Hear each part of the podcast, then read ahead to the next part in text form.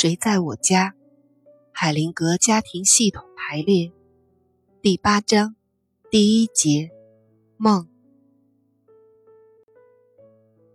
汤姆斯说：“昨天我做了一个可怕的梦，醒来时全身冒冷汗，而且心跳得很厉害。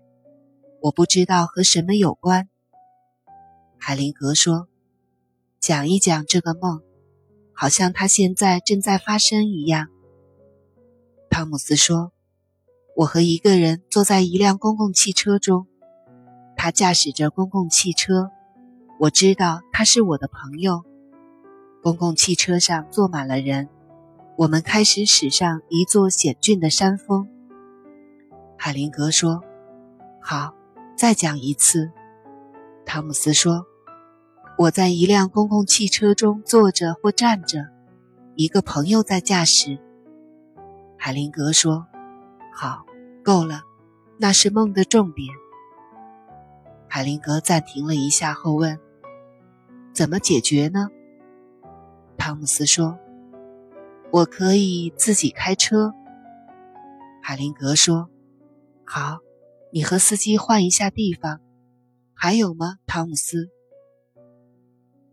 汤姆斯说：“是的，有些事情仍然困扰着我。我的梦总是相同的结尾，开始可能不同，但是结尾都一样，真烦人。”海灵格说：“那么，告诉他们怎么结束的？”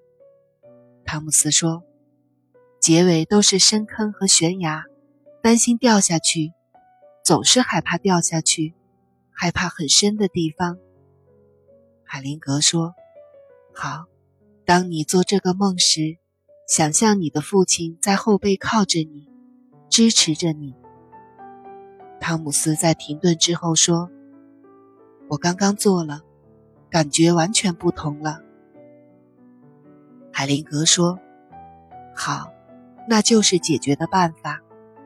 当孩子在梦里遇到危险时，能帮助的人几乎总是父亲。”孩子是男是女没有关系，当然也有例外。